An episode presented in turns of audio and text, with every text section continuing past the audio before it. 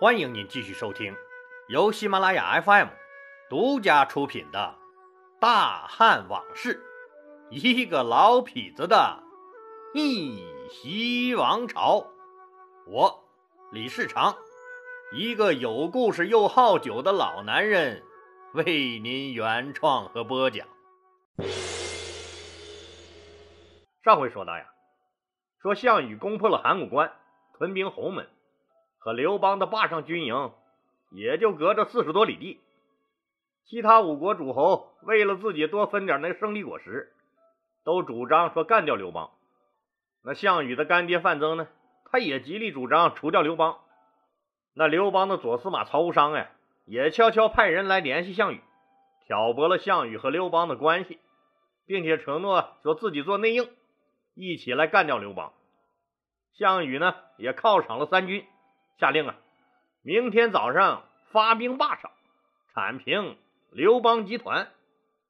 项羽啊说，连夜叫来部下商议这个行军路线、作战计划这些事项，一切都布置好了，就等着天亮了。若是不出意外呀，刘邦这次那肯定是死路一条了。但是就在这个时候，偏偏他就出了意外。参加完军事会议的将领们散了以后，一个人走出了项羽的军帐，长长的叹了一声：“明天就要攻打刘邦了。按照我军的部署和实力，刘邦是必死无疑呀。这个刘邦死不死，他倒是不关自己的鸟事儿。可是自己的救命恩人张良，那可就跟着白白的送了命了呀。”他怎么能眼睁睁的看着自己的老朋友死在乱军之中呢？在军营里来回徘徊了两圈以后，这个人下定了决心，骑马出了军营，奔着刘邦驻军的坝上就去了。上次给学校的孩子们讲这段历史故事的时候呀，散场以后，有同学就上台问了，他问了一个什么问题呢？孩子说呀。说两军对峙的时候，怎么能让人私出军营呢？当然了，那别人肯定是出不去的，但是他能，人家身份在那儿摆着呢。咱们说，说这个人是谁呀？那不用问，能参加项羽重要军事会议的人，他本身就不是一般人，而且这个人的身份，他更加的特殊和尊贵。他是谁呀？他是一把手项羽的亲叔叔项伯。老李原来说过，说项羽啊，他有两个亲叔叔，那一个是从小相依为命、那很有能耐的那个项梁，可惜在这个对秦作战中他战死了；另一个就是这专坑项羽这个大侄子的叔叔项伯。说当年呢，那项羽的爷爷项燕被秦国名将这王翦杀了以后啊，楚国他就灭了国了。项羽他亲爹项渠呢死得早，项羽那从小就跟着爷爷和叔叔们在这个军营里长大。爷爷死了以后啊，项羽在叔叔项梁和项伯的带领下，那就只能四处逃亡。在逃亡的过程中呢，项伯又杀了人，而被同样是躲藏秦军追杀的韩国贵族张良呀，冒死救了下来。从此这两个人就结下了深深的友情。这段故事呢。老李在本专辑第八集中也讲过了，印象不深的朋友们可以翻过头去听一下这个第八集。说项伯决定了要去救自己的救命恩人张良。这时候的刘邦呀，他在兵力上根本无法和强大的项羽相抗衡，他只有十万军队，那也不可能战胜项羽的四十万精兵啊！哎，老李，这项羽他也太霸道了吧？他们共同的老大楚怀王。那不是跟天下有个怀王之约这个约定吗？不是说谁先进入关中，谁就是关中王吗？那人刘邦他先进入关中了，理应是这个关中王啊。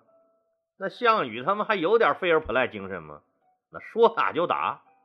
嗨，你说这话呀，孩子，你一定是被心灵鸡汤毒害了。说个实在话，这个条约协议这个东西，就是用来撕毁的。但是你想撕毁条约，你是不是得有能力啊？你比如说，现在的世界上的老大特朗普他老人家，人家一上任，人家就撕毁了跨太平洋伙伴关系协定，接着呢，人家又退出了北美自由贸易协议，又退出了巴黎协定，退出了联合国教科文组织，还退出了联合国人权理事会，退出了万国邮政联盟，最后还居然退出了伊核协议和那个与前苏联签署的中导条约。现在美国呢，人家还将退出联合国的武器贸易条约。反正呀。说只要是这位特朗普老大爷，他认为损害了美国人利益的条约，一律撕毁。哼，咋了？撕就撕了。我是老大，我怕谁呀？要不我当这个老大干嘛？就是为了给你们小弟尽义务。哼，项羽这个老大也是这么想的呀。至于楚怀王和天下的约定，说谁进入了关中，谁就是那关中王。那当时的背景是这样的。说当时呀，这个项梁刚刚战死，楚军的士气是极度低迷。在这个困难时期，做出和秦决战的决策是要有相当胆略的。可能在当时所有人看来，这就是一个根本无法完成的任务。当时也没有形成超级武装集团。那到了形成项羽超级武装集团以后，人多枪多拳头硬的一方，那就有了修改游戏规则的要求。那必然会置他楚怀王的约定于不顾。所谓枪杆子里面出政权嘛，那拳头硬的就是大哥呀，说的就是这个道理，不是？楚怀王只是约定了先入关中者为王，但并没有规定说一旦有谁不遵守这个规则，将如何如何。要是给这个著名的号令加上一个后缀，你比如说，说任何人都不得违反，如果有人胆敢违反呢？那就全党共讨之，那全国人民共诛之，把这之类的恐吓语言放上去，那会不会好点？那现在是刘邦和项羽，一个要维权，一个要毁约，那怎么办呀？故事到这儿就渐渐进入高潮了。这时候就该那个项伯出场了，说这个项伯马不停蹄，深夜跑到了坝上，见到张良后也顾不上寒暄。拉起张良的手就往外跑，张良赶紧问：“哎，这是咋了？快走，快跟我走，不然你就大祸临头了。”那张良本来就是遇事比较冷静的人，他不问清楚这个原因，他怎么会跟项伯稀里糊涂就走了呢？这个被逼无奈呀，项伯就只能把项羽已经对刘邦集团下达了总攻令的事儿说了。张良大惊：“怎么？”那谈判的机会都不给我们，我们是第一个进入关中的，我们功劳最大呀。那这帮家伙不是明摆着要杀人灭口吗？张良赶紧对项伯说：“哥哥，这几天我一直在底下各郡县巡查，我刚回来，我还没见着我们刘老大呢，还真是不知道详情呀。我去问问老刘，这到底是咋回事？”项伯着急的说：“兄弟，你快跟我走吧，管求他那么多干啥？那项羽怨恨的是刘邦，他又不怨恨你，跟你有多大关系？你就不要趟这趟浑水了，快走，快走！”张良说：“大哥，我跟了刘邦他这么多年，他待我也真是不错。何况那我是韩王派来扶助刘邦入关的，那现在他有难了。”你说我私自跑了，你这不是君子的做派呀！急得项伯一拍大腿：“你们这帮子臭老九，就他妈事儿多！那你快去，你快去跟他说一声，咱们赶紧走。”张良撒丫子就往刘邦的军帐跑，也顾不上自己的形象和什么贵族气质了，跑的是气喘吁吁，那鞋好像也丢了一只。正好刘邦担心局势恶化。也在一个人喝闷酒还没睡呢，见张良来了，大喜。哎呀，兄弟，你可是给我从底下回来了，正愁没人跟我商量怎么办呢。张良说：“大哥，我刚回来就听说项羽和诸侯们要来攻打咱们。嗨，别提了，那既然他们攻破了函谷关，闯了进来，那早晚咱们两家得开仗，就是不知道这仗啊什么时候开打。”主公，明天他们就打过来了。你怎么知道？张良没说话，问刘邦：“主公，那谁给你出的馊主意，说让堵住函谷关，那不放项羽他们进来？真他妈是害人呐！”刘邦说：“那天我的一个门客跟我说，说咱们应该独占关中，守住函谷关，不让他们进来跟咱们分果果。主公，脑子是个好东西，可惜有些人没有啊。那咱们能挡住他们捞好处吗？挡不住啊。那既然挡不住，那非要这么硬挡一下干嘛呀？这就是给了人家一个干掉咱们的理由啊。”原来咱们是一家人，那什么条件都能谈，那无非就是他多点咱们少点的问题。你看看，那咱们现在愣是把人民内部矛盾，这不弄成了个你死我活的敌我矛盾了吗？刘邦赶紧问：“那现在已经这样了，那怎么办呀？”哎，对了，那你咋知道他们明天就要对咱们下手了呢？张良说。刚才项羽的叔叔项伯来密报给我了这个消息，让我跟他马上跑，防止我明天死在乱军中。我已经把他暂时稳住了。主公，这事儿怎么办？您得早拿主意呀！刘邦一跺脚：“我现在他妈满脑子都是浆糊了，哪还有什么他妈主意呀？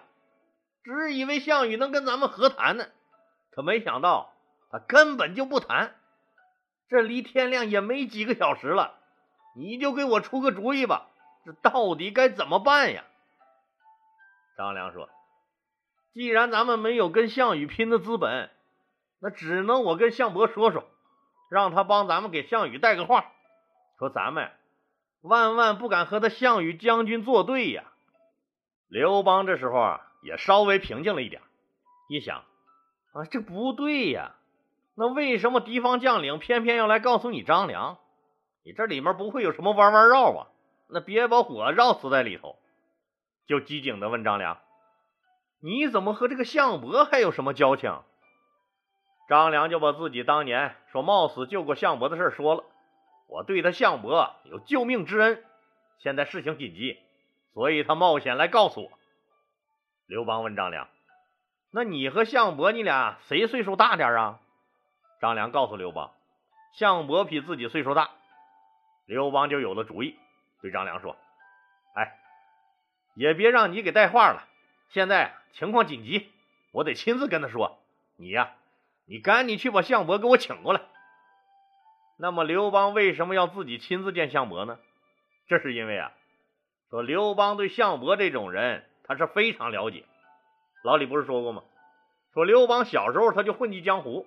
后来呢，又先后跟了王陵和张耳这些大哥，这个民间的这些规矩啊，这个江湖上的这些礼节，那豪侠之间的这些情谊，他都是门清。